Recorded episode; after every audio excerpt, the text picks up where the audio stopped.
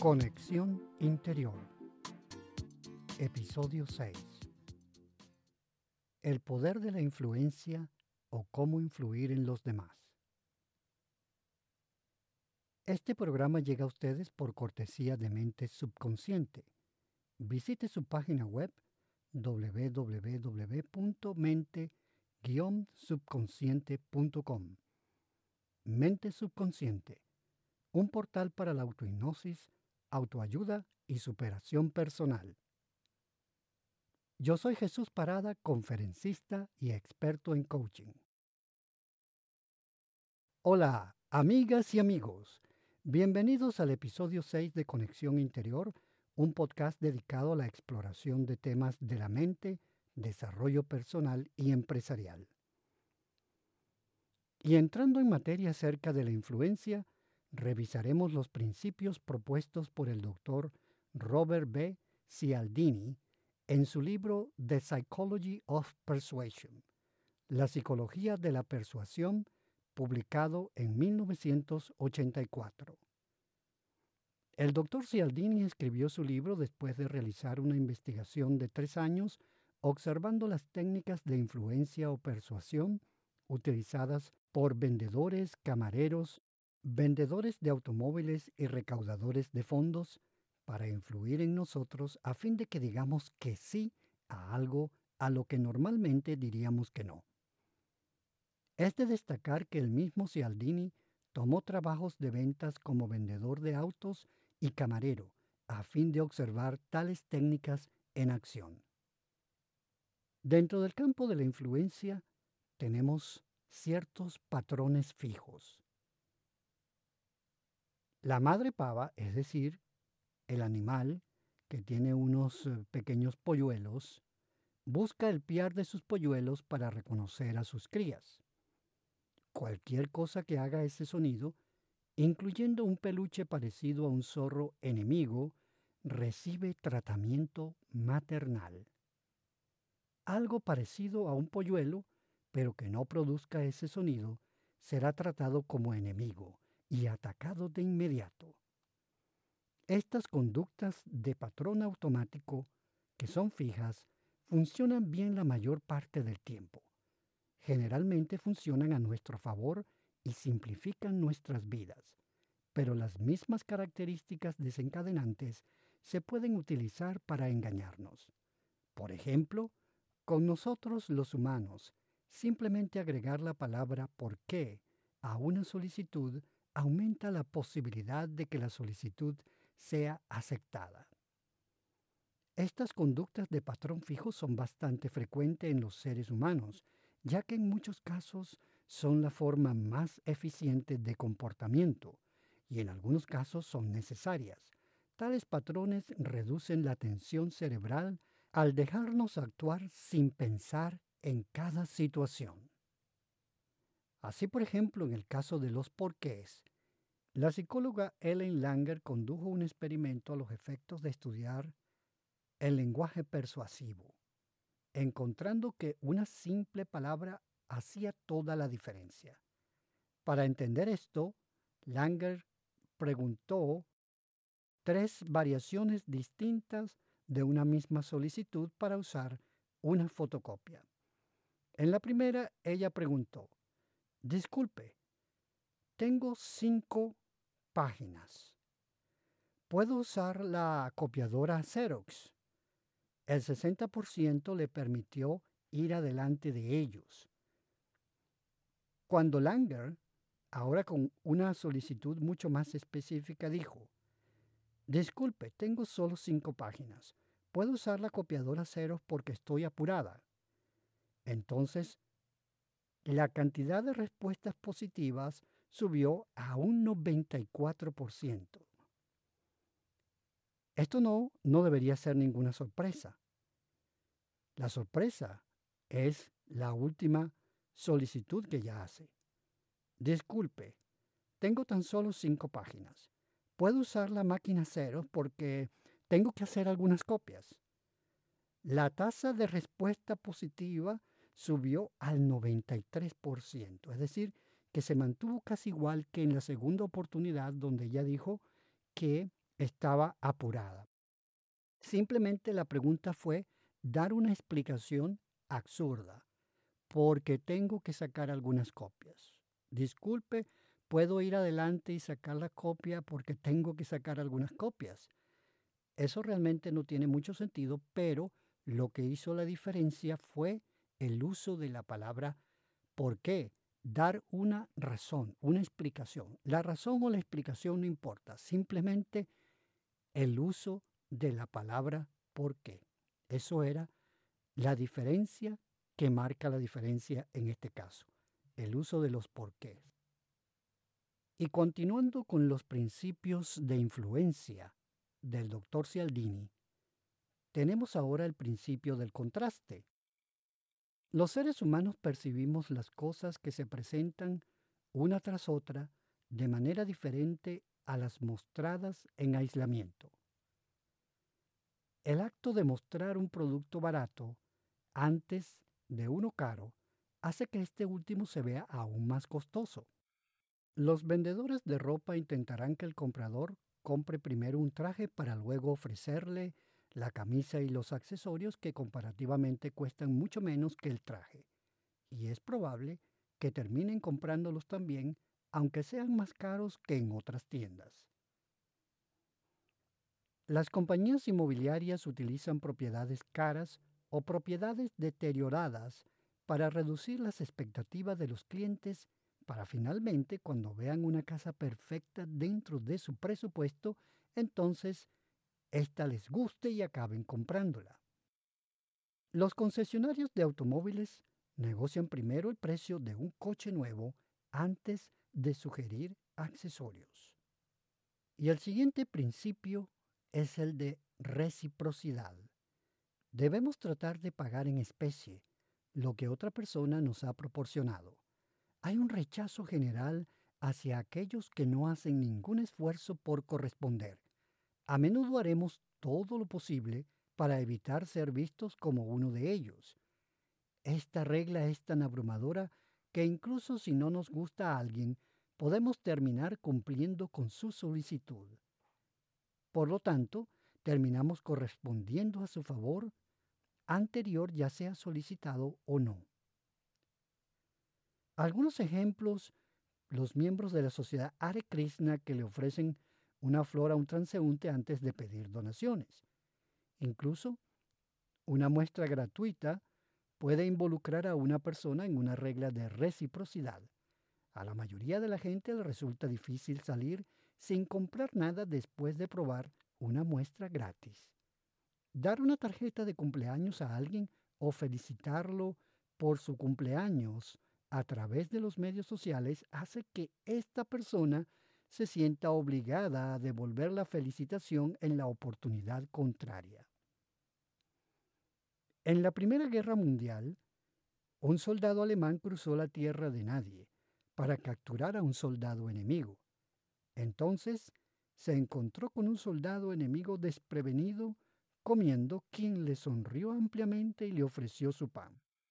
Este acto obligó al soldado alemán a regresar sin capturarlo. La regla obliga a la deuda no invitada. Se espera que respondamos a las acciones que nos proporcionen otros, independientemente de si las hemos pedido o no. La Sociedad Estadounidense de Veteranos aumentó su tasa de respuesta del 18% al 35%, añadiendo un regalo no solicitado. Una mujer que permite a un hombre comprar sus bebidas voluntaria o involuntariamente es juzgada sexualmente tanto por hombres como por mujeres como más disponible para ese hombre. Ahora tenemos la concesión recíproca. Una manera de aumentar las posibilidades de que se acepte una solicitud es hacer una más grande que muy probablemente será rechazada primero. Después de la denegación, haga una segunda solicitud como concesión. Si hay un modelo caro y uno barato de un producto, es mejor anunciar el caro primero. El acto de vender funciona mejor ofreciendo el más caro primero y luego el más barato, para hacerlo ver accesible al comprador. Nos sentimos más responsables y satisfechos después de aceptar una concesión. Creemos que hemos traído ese cambio. Siguiendo ahora con el principio de compromiso y coherencia. Después de tomar una decisión o tomar una posición, las presiones personales e interpersonales nos obligan a comportarnos consistentemente con ella. Nuestra cultura valora la coherencia personal. La consistencia obstinada también nos permite evitar pensar. Una vez que hemos tomado una decisión, no tenemos que pensarlo de nuevo. La gente que solicita caridad por teléfono primero pregunta, ¿cómo está usted? Una vez que alguien ha afirmado públicamente que está muy bien, es inconsistente e incómodo parecer tacaño más tarde cuando se le pide una donación. Durante la guerra de Corea, los comunistas chinos pedían a los prisioneros de guerra estadounidenses que escribieran declaraciones relativamente inocentes como Estados Unidos no es perfecto o el desempleo no es un problema en un país comunista. Una vez que habían hecho estos comentarios en esa línea, se les pidió más. Para mantenerse consistentes, muchos llegaron a la medida o al extremo de convertirse en colaboradores. Aceptar pequeñas solicitudes puede parecer intrascendente al principio, pero alterar la autoimagen de alguien los hace aún más explotables. Incluso cuando la gente sabía que alguien estaba obligado a escribir un artículo a favor de un problema, asumen que el escritor está a favor de la edición. Somos más consistentes en nuestro compromiso si creemos que lo hicimos para nuestro propósito en lugar de la presión externa. Incluso una recompensa externa cuenta como presión externa. Por lo tanto, es una mala idea sobornar a los niños ya que nunca se darán cuenta de que su voz interior lo quiere. Ahora tenemos el principio de prueba social, el tercer principio o el otro principio de la influencia expuesto por el doctor Cialdini. Consideramos que un comportamiento es más correcto en una situación determinada en el grado en que vemos que otros lo realizan. Cuanto más lo hace el número de personas, más funciona la regla para hacernos creer que el comportamiento es correcto. Usamos el comportamiento de las personas, como nosotros, para determinar el comportamiento adecuado para nosotros mismos. La risa enlatada, digamos una pista de risa, hace que los espectadores se rían cada vez más a menudo. Es más eficaz en chistes malos. Los camareros siembran sus frascos de propinas con unos pocos dólares para dar la impresión de que la propina es la norma. Otro ejemplo es el de la masacre de Johnstown, en la cual algunas personas se siguieron mutuamente para beber veneno y se suicidaron en masa. Estaban en un lugar nuevo y siguieron lo que hicieron sus compañeros. Los niños aprenden más sobre sus capacidades de otros niños que de los adultos. Por otra parte, el efecto Werder, una historia de suicidio en primera plana que conduce a 58 inusuales suicidios más en el mes siguiente. Los accidentes aéreos también son más mortales en ese periodo de tiempo. La versión devastadora de esto es el efecto de ignorancia pluralista. El siguiente principio es el principio de me gusta. ¿Qué causa el gusto? Primero tenemos el atractivo físico. Podría ser uno de esos elementos o es uno de esos elementos. Un efecto halo ocurre cuando una característica positiva particular de una persona domina la forma en que otros ven a esa persona. El atractivo físico es a menudo una característica. Además, ni siquiera reconocemos que estamos basando nuestra decisión en el aspecto de alguien. Los estudios han demostrado que los hombres guapos han recibido penas de prisión más ligeras. Las personas atractivas tienen más facilidad de persuadir a los demás. La única vez que funciona en su contra es cuando otros los ven como un competidor directo. Eso suele suceder en un contexto romántico. Los adultos ven los actos agresivos como traviesos por los niños atractivos. Los maestros piensan que los niños atractivos son más inteligentes que los poco atractivos.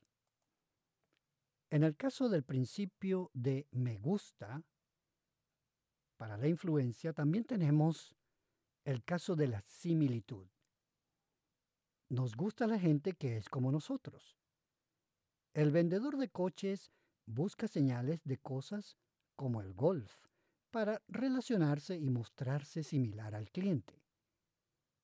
Desde que crecimos, al mirarnos al espejo, preferimos nuestra imagen inversa, izquierda y derecha cambiada. Nuestros amigos prefieren nuestra imagen real. Ahora con relación a los cumplidos. Somos consumidores fenomenales de halagos. Los comentarios positivos producen tanto gusto, tanto si son falsos como si son verdaderos. Ahora tenemos en este punto el contacto y cooperación. La familiaridad con alguien, basado en apellidos, apariencias, etc., juega un papel en nuestra toma de decisiones. La familiaridad producida por estar en contacto con alguien produce un mayor gusto. Lo contrario sucede si la experiencia es competitiva o desagradable. Y siguiendo entonces con el condicionamiento y asociación, alguien que está en un papel para dar regularmente noticias negativas obtiene una connotación negativa y viceversa. La gente asume que tenemos los mismos rasgos de personalidad que nuestros amigos. Los hombres que vieron un coche con un atractivo modelo joven lo calificaron como mejor. Ellos incluso más tarde rechazaron que el modelo tuviera algún efecto en su juicio. Por lo tanto, un anunciante necesita establecer una conexión positiva. La conexión no tiene que ser lógica. La técnica del almuerzo funciona porque mientras comen, las personas se vuelven más cariñosas con las personas y las cosas que experimentan. Manipulamos deliberadamente la visibilidad de nuestras conexiones con ganadores y perdedores. Si nuestro equipo gana, entonces ganamos. Si nuestro equipo pierde, entonces ellos perdieron. Cuando nuestra imagen pública está dañada, tratamos de repararla mostrando nuestros lazos con los más exitosos y evitando a los demás que no tienen éxito. El siguiente principio de Cialdini es el principio de autoridad. Obedecemos a las autoridades sin sentido en muchos casos. Normalmente, vemos una orden de una autoridad aislada en lugar de ver la situación en su conjunto. Somos tan vulnerables a los símbolos de autoridad como a su sustancia. Y en primer lugar aquí tenemos los títulos. Alguien que se presenta como profesor es visto más alto por los estudiantes que alguien que se presenta como un estudiante de posgrado. En el caso, por ejemplo, de la ropa y otras apariencias externas, los automovilistas esperan mucho más antes de tocar un coche de lujo que un coche viejo. Y la gente cuando se le pregunta al respecto subestima ese efecto. Ahora tenemos el principio número 6, que es el principio de la escasez. La idea de perder algo nos motiva más que la idea de ganar algo de valor similar. Creemos que las cosas que son difíciles de poseer suelen ser mejores que las cosas que son fáciles de sostener. Por lo tanto, la escasez de un elemento indica que el elemento debe ser mejor. A medida que las oportunidades se vuelven menos disponibles, perdemos la libertad. Y odiamos perder la libertad que ya tenemos. La libertad, una vez concedida, no será renunciada sin luchar. Cuando la KGB trató de recuperar las libertades concedidas a los ciudadanos soviéticos por Gorbachev, la gente tomó represalias. Y algunos ejemplos más en este sentido tenemos que los jóvenes corren por juguetes detrás de obstáculos que los que están frente a ellos. Es decir, que prefieren ir por juguetes que están detrás de algún inconveniente, detrás de algún obstáculo, en lugar de buscar los que están a su alcance. La interferencia de los padres en una relación romántica hace que las parejas se vean más críticamente. También reportan un mayor número de comportamientos negativos, pero también conduce a un mayor amor y deseo de matrimonio. Valoramos la información prohibida como más valiosa. Para popularizar ciertos puntos de vista, es mejor que sean censurados y luego publican la censura. Las revoluciones ocurren con más frecuencia cuando hay periodos de mejora en las condiciones económicas y sociales seguidos de una fuerte reversión de este principio contrastante. Los padres que imponen la disciplina producen incoherentemente niños rebeldes, permiten el margen de maniobra en ocasiones y luego lo recuperan. Y un último ejemplo en el caso del principio de la escasez es que la pasión de un amante indiferente aumenta cuando entra un rival. Y bien, amigas y amigos, así hemos llegado al final de nuestro episodio 6 de Conexión Interior. En el episodio hemos conversado sobre la influencia o cómo influir en los demás, donde hemos revisado los principios establecidos por el doctor Robert B. Cialdini en su libro Influencia, Psicología de la Persuasión. Les habló Jesús Parada y solo nos resta invitarlos a escuchar nuestro próximo episodio donde estaremos hablando sobre cómo tener conversaciones únicas y memorables. Este episodio de Conexión Interior ha llegado a ustedes por cortesía de Mente Subconsciente. Visite su página web www.mente-subconsciente.com. Mente Subconsciente, un portal para la autohipnosis, autoayuda y superación personal.